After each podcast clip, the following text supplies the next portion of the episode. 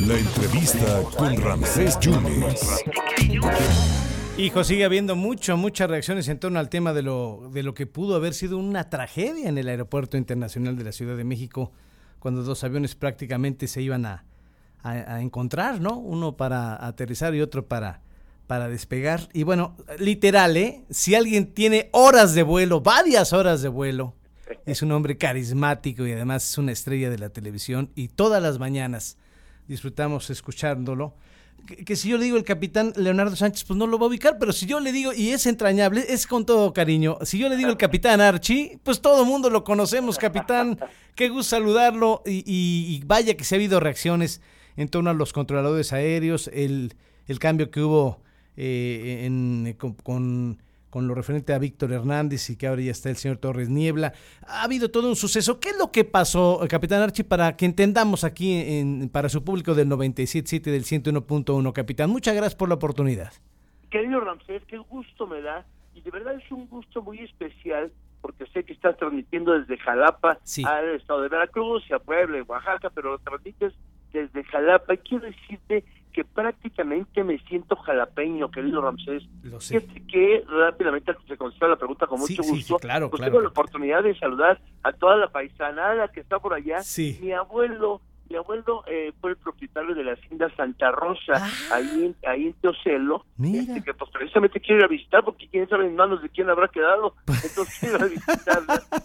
pues llegas a tu casa, ¿eh? llegas a tu casa, capitán. Fíjate, mi padrino de bautismo él eh, era el capitán Francisco Molina, que él estuvo a cargo del aeropuerto del Encero. Sí. Curiosamente, después de yo tener 36 años de vida profesional como piloto aviador de Aeroméxico, ya dije la marca, pero bueno, no, hombre, por después de 36 años ahí, eh, de muy pequeño, y un día de eso te voy a mandar una, una foto, de una foto que tenía yo creo que de tres años o algo así, ahí en el aeropuerto del Encero, y nunca ha cruzado por mi mente el ser piloto. Mi papá ya por último, ya por, no quitar más tiempo, me dijo, oye, mijo, entonces me dijo, pues eh, naciste en Ciudad México, pero te bauticé en Jalapa. Entonces yo en Jalapa lo siento como mi casa, mi tierra, y con muchas ganas de ir ahí a Coatepec a echarle al nieve de limón. En fin, tengo gratos recuerdos y por último ya Ramírez, por no, por favor, es que te queremos, Capi, te queremos, aquí te quieren mucho, capitán, y no es broma, ¿eh? Ah, porque aparte menciono Jalapa todos los días. Fíjate que eh, ahí en Jalapa hay una calle que lleva el nombre de mi tía.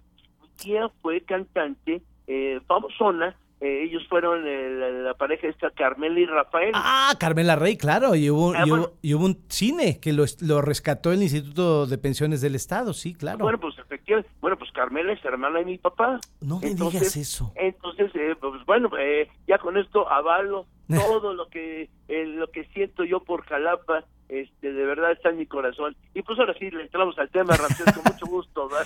Capitán, hombre, tú sabes que eres muy querido, no nada más por los jalapeños, sino por todo México. Eres una gente carismática, entrañable, hasta artista de comerciales eras, mi querido capitán. ¿eh? Oye, sí, cuando estaba yo eh, chavaco, chamaco, hace ya, uh, no, no, era yo pelirrojo y salía anunciando ahí un refresco y luego eh, salía anunciando unas bebidas alcohólicas. Y quiero decirte que nunca en la vida pretendí o me pasó por la mente el hecho de salir en la pantalla chica, jamás, pero la vida me fue llevando de alguna manera por ahí y pues ahora con mucho gusto ahí disfruto estar todos los días y sobre todo cuando hay temas de aviación. Sí.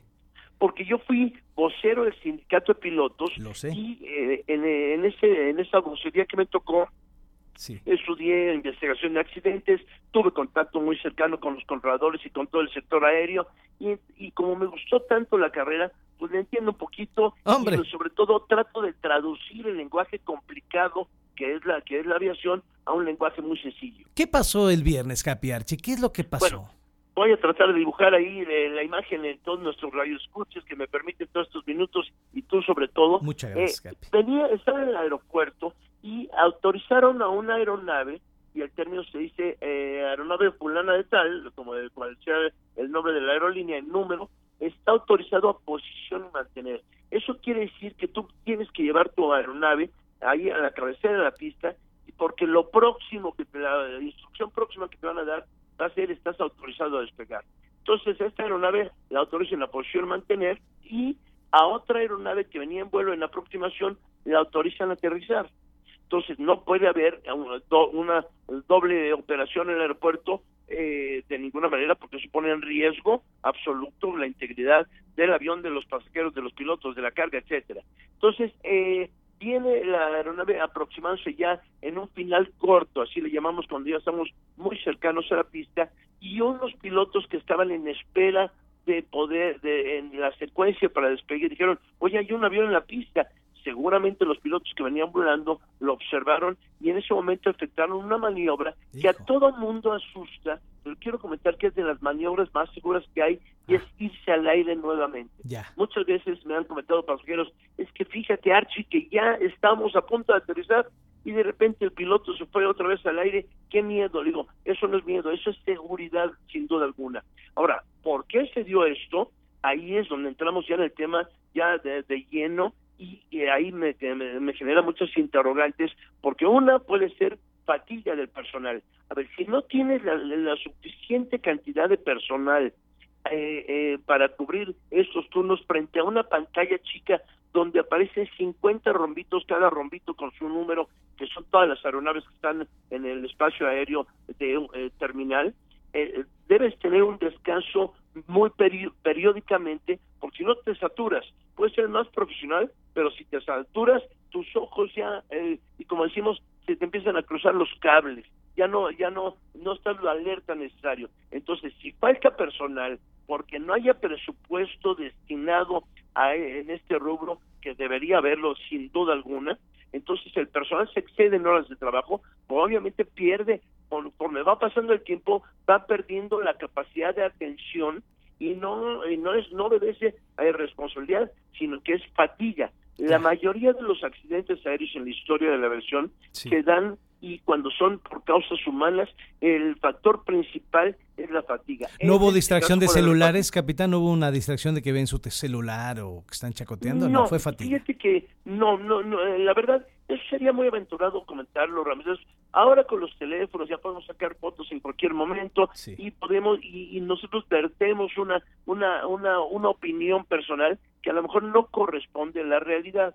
O sea, hay las instrucciones. Cuando tienes a dos aeronaves, no te puedes distraer. Estás dando una instrucción para que uno salga y en el momento que uno ya se va al aire, en, el, en ese momento puede aterrizar el que sigue, das una secuencia que está establecida en la normatividad aérea, establecida por la OASI, que es la Organización de Aviación Civil Internacional, a la cual están suscritas 192 países, entre ellos México, para homologar la aviación. Entonces, lo que podemos eh, asumir es que falta personal por falta de presupuesto, algo pero definitivamente reprobable porque estamos hablando de vidas humanas.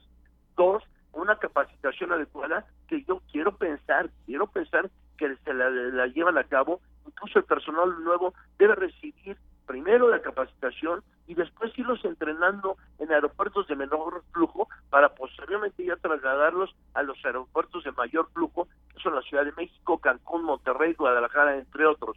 Entonces, debe haber un proceso que eh, eh, ahí es donde tenemos que eh, poner los ojos y ver si esto se cumple.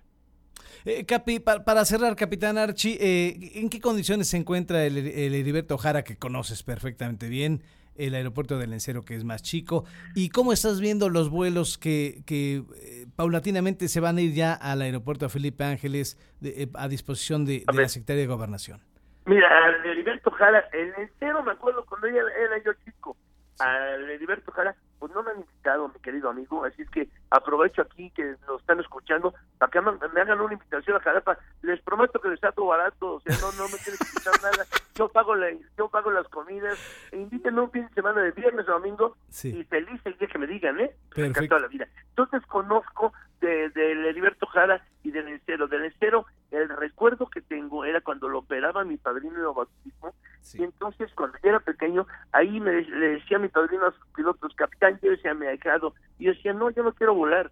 Entonces yo le pedí a mi coche, a mi papá el coche para aprender a manejar ahí, ah. y nunca volé, y al final me hice piloto, qué increíble. Eh, y eh, respecto a los dos aeropuertos que tenemos en la Ciudad de México, el Aeropuerto Internacional de la Ciudad de México, el Benito Juárez, antes de la pandemia ya se encontraba saturado. Es más, en algunos momentos prepandémicos, llegaron a operar hasta 80 operaciones por hora cuando el aeropuerto se considera saturado a partir del 61. Nunca hubo ningún incidente grave en ese sentido. Pero en 61 operaciones, ahí es el límite de operación del aeropuerto, mismas que ya tiene ahorita. Pero eso, eh, los aeropuertos, quiero comentar a todo el público, los aeropuertos se construyen del cielo a la tierra, Ramsés. En el cielo existen un, un número de carreteras que los llevan. Es decir, si yo tengo el aeropuerto de Heriberto Jara, bueno, arriba del cielo, ahí confluyen eh, diferentes carreteras, a la que va a Veracruz, la que va a Ciudad de México, la que puede ir a Poza Rica, la que puede ir a Tuxpan, la que puede ir a Puebla, la que puede ir a Oaxaca, están ahí sobre el, aeropuerto de Heriberto Jara, entonces hay procedimientos, llamémosle corredores de salida, que los vas siguiendo de acuerdo, acorde con tus instrumentos de vuelo, y ya te unes, entras a la carretera dependiendo del destino, a dónde vayas, para traducirlo en un idioma muy sencillo. Bueno, aquí en la Ciudad de México tenemos ese, ese, en ese el espacio de la Ciudad de México tenemos precisamente todas esas carreteras. Y dicen de repente vamos a hacer ahora el Felipe Ángeles que si bien se han hecho ejercicios de salir en automóvil de la Ciudad de México de diferentes puntos al, aeropuerto Felipe Ángeles dicen, oye, yo hice una hora quince, ah, no, pues de donde yo salí hice dos horas diez, pero si despegamos del Aeropuerto Internacional de la Ciudad de México, el, en un avión despega un promedio de 250, 260 kilómetros por hora y despegas precisamente de la ciudad hacia Texcoco. En dos minutos y medio, tres minutos que ya estás, eh, acabas de despegar, si volteas por el lado izquierdo, tienes a la vista muy cercano el Felipe Ángeles. Quiere decir que a velocidad de avión en línea recta y a una velocidad ya hay por medio de 300, 400 kilómetros por hora, está muy cerca uno del otro. No estoy diciendo que eso implique un, riesgo. Sin embargo, tuvieron que crear también ese el centro distribuidor para las diferentes carreteras en el cielo, tanto para el Felipe Ángeles como para el aeropuerto de la Ciudad de México. Eso los llevó a, llevar a cabo un rediseño del espacio aéreo que hoy se, se traduce en mayor consumo de combustible para las líneas aéreas, muchas demoras. ¿Para qué, ¿Para qué necesitamos dos aeropuertos? La intención inicial, y tú córtame cuando quieras, no, no, no, no, no, yo me sigo. La intención inicial era hacer de, de la Ciudad de México un hub internacional. Un hub, queridos amigos y amigas, es un centro, un macro aeropuerto que, que, tenga la capacidad de distribuir vuelos a todo el mundo. ¿Y por qué en la Ciudad de México? En Centro y Sudamérica, los cuales he viajado en múltiples ocasiones a diferentes países, hay grandes colonias de asiáticos. Estos asiáticos visitan mucho a sus familias en cualquiera que sea su país de origen, pero muchos de ellos no tienen visa norteamericana. Entonces e, era necesario y era una gran oportunidad de negocio el tener un hub latinoamericano que implica una derrama gigantesca de dinero, de dinero. Ramsés, cada vez que vuelas, tú con tu familia, en tu boletito dicen tres letras que dice TUA y es tarifa única de aeropuerto.